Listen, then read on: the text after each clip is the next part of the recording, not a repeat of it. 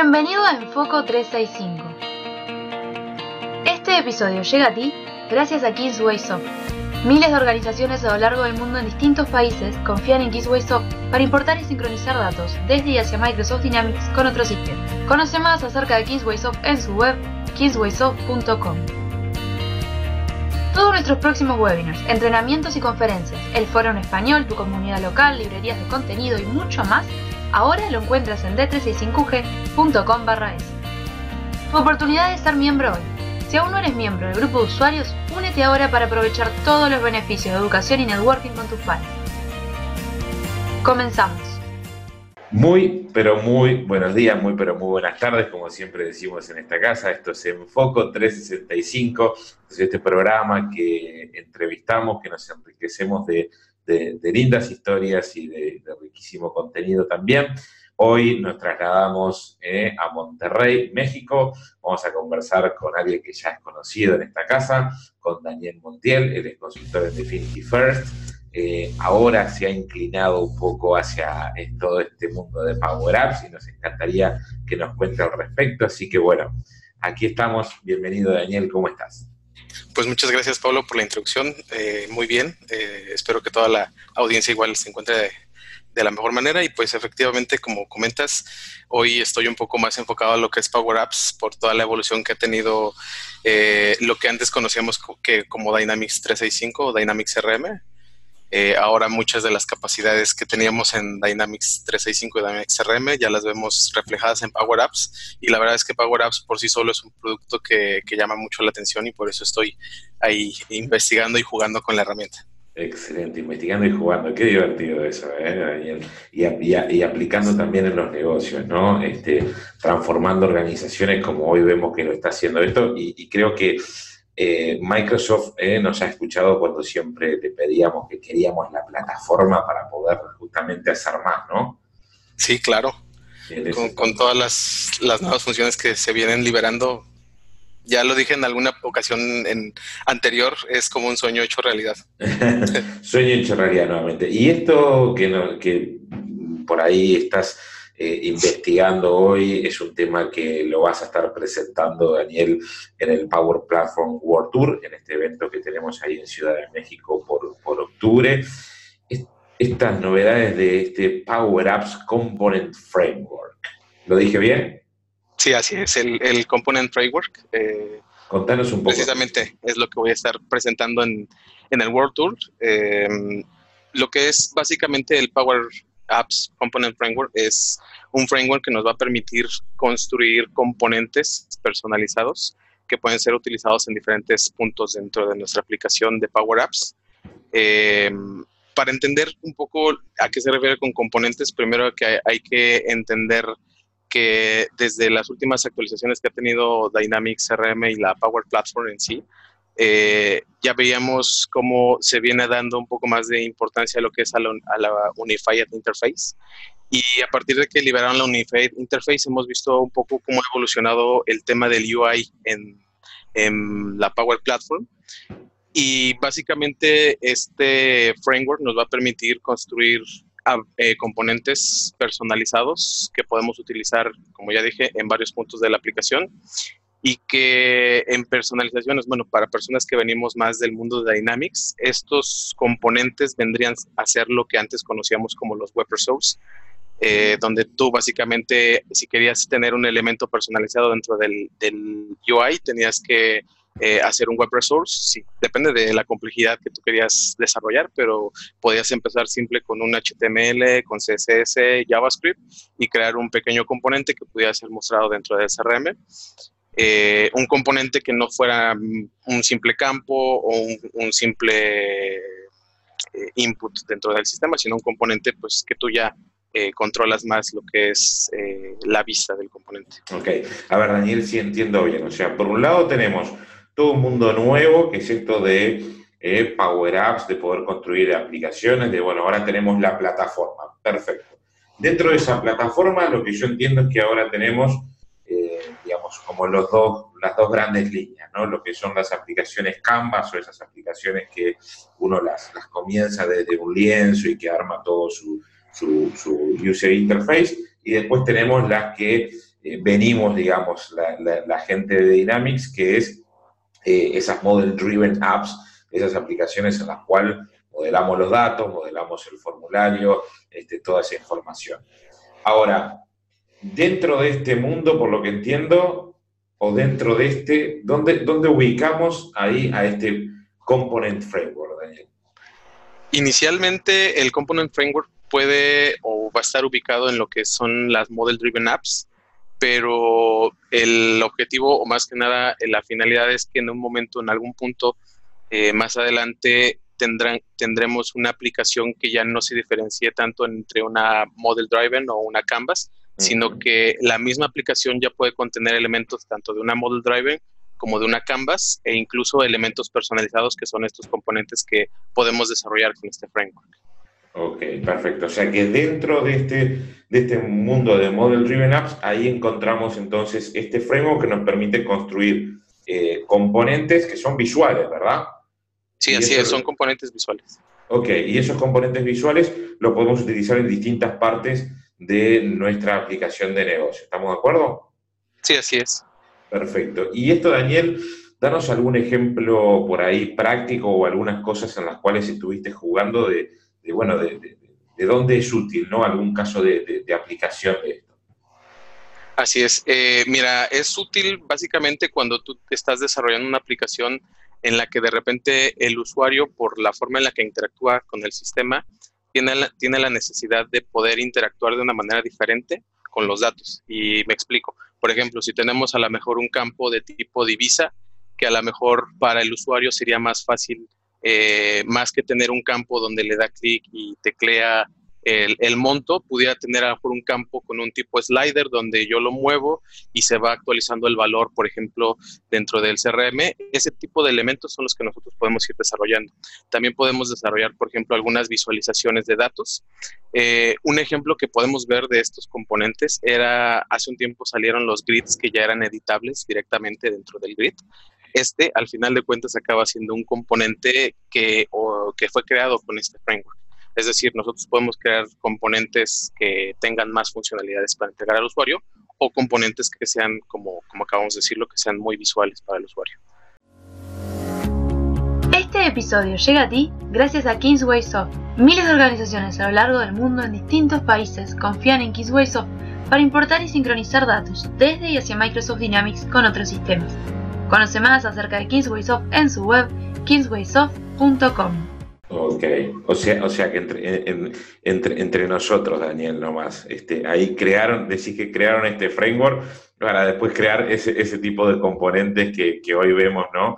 Este, en la plataforma como ese eh, Editable Grid, como hoy vemos lo demás que tú decías, sliders y todo ese tipo de cosas, eh, entran dentro del, uso de este framework que está haciendo Microsoft y hoy lo está liberando para todos, ¿es así?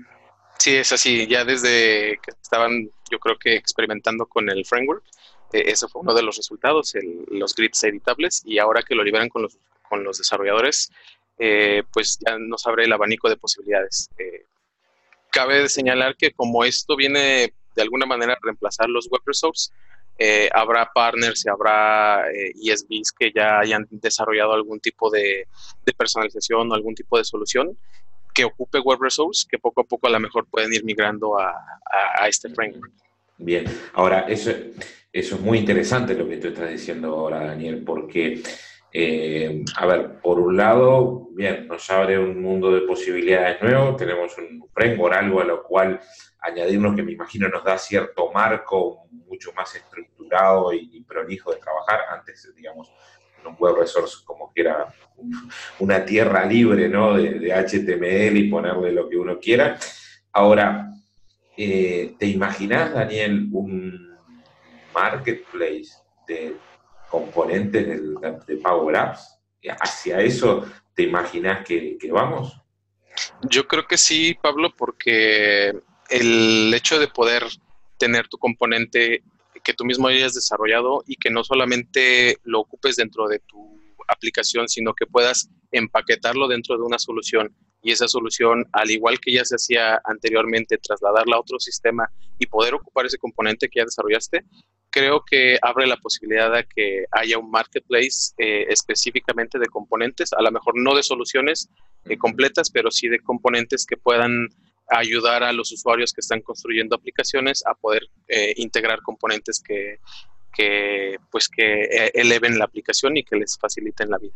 Excelente, porque eso hace volar la cabeza, ¿no? O sea, cuando nos imaginamos, por ejemplo, en, un desarrollo.net, ¿no? O sea, todo el mundo que hoy existe de controles y de cosas que uno puede incorporar, herramientas de terceros que uno puede incorporar, saber que también desde el punto de vista de las Power Apps vamos hacia eso, hacia, bueno, traer un componente de acá, otro de allá y que me solucione determinadas cosas, sin duda que agrega otro tipo de desafíos, ¿no? Pero desde el punto de vista del potencial, eh, lo hace mucho más ilimitado de lo que hoy es, ¿no?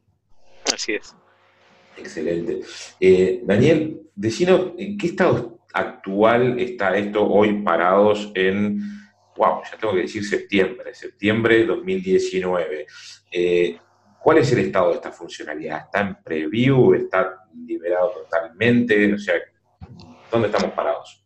Mira, hasta donde yo me quedé, eh, tengo entendido que esta funcionalidad está aún en public preview, lo que lo cual quiere decir que ya tenemos acceso como desarrolladores a poder utilizar la herramienta, poder, eh, como te decía, jugar con ella, experimentar, pero que no está recomendable para eh, ambientes productivos y no estoy seguro, habría que verificar si para este release de octubre, que ya es prácticamente el siguiente mes, este, ya cambia el estatus de public preview a, este, a pública para que ya podamos ocuparlo de manera productiva.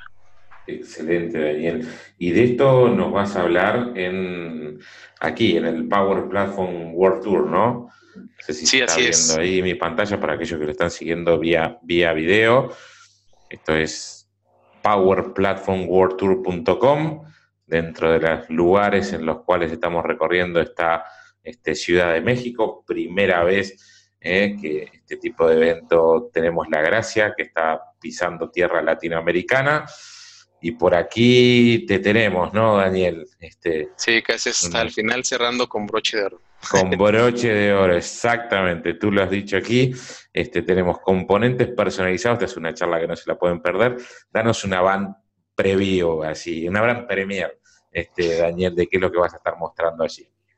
Pues mira, primero que nada voy a empezar un poco nostálgico. Eh, voy a mostrar un desarrollo que había hecho en mis primeros, eh, en mis primeras, eh, en mi primera experiencia con Dynamics, que era básicamente generar un dashboard con un mapa en Google Maps, que me costó prácticamente como dos o tres semanas hacerlo y que eh, eso es como una vista de lo que teníamos que hacer antes, en las versiones antes. Eh, teníamos que desarrollar un web resource, teníamos que cargarlo al sistema, teníamos que agregar las dependencias y ese mismo eh, proyecto que tenía o, de los primeros proyectos que, tuve, voy a trasladarlo a, que, a lo que es un, componente personalizado y vamos a, ver primero qué son el, el framework, qué es lo que contiene, eh, cuáles son las herramientas, cuáles son los prerequisitos para empezar a desarrollar tu propio componente personalizado.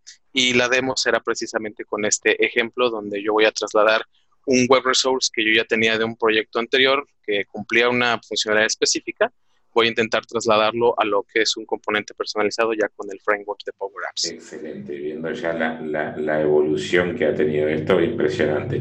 Y, ahí una última más, este, Daniel. También estamos viendo de que eh, en realidad estos, eh, estos nuevos componentes no solamente pueden consumir y vivir con datos dentro de la plataforma, sino que también se comunican con cosas externas, ¿no? O sea, podemos comunicarlos con, con APIs de servicios externos, podemos este, referenciar a, datos y cosas que estén por fuera de, nuestro digamos, eh, Common Data Model o dentro de, Así Sí, de hecho se puede extender, eh, tiene muchas posibilidades. Eh, tengo entendido que Microsoft ha tenido mucho cuidado en el sentido de que eh, esta funcionalidad nos va a entregar mucho poder, pero no tenemos que irnos muy, es decir, no tenemos que, desarrollar cosas tan complejas, es para desarrollar componentes que nos ayuden en situaciones a lo mejor muy específicas.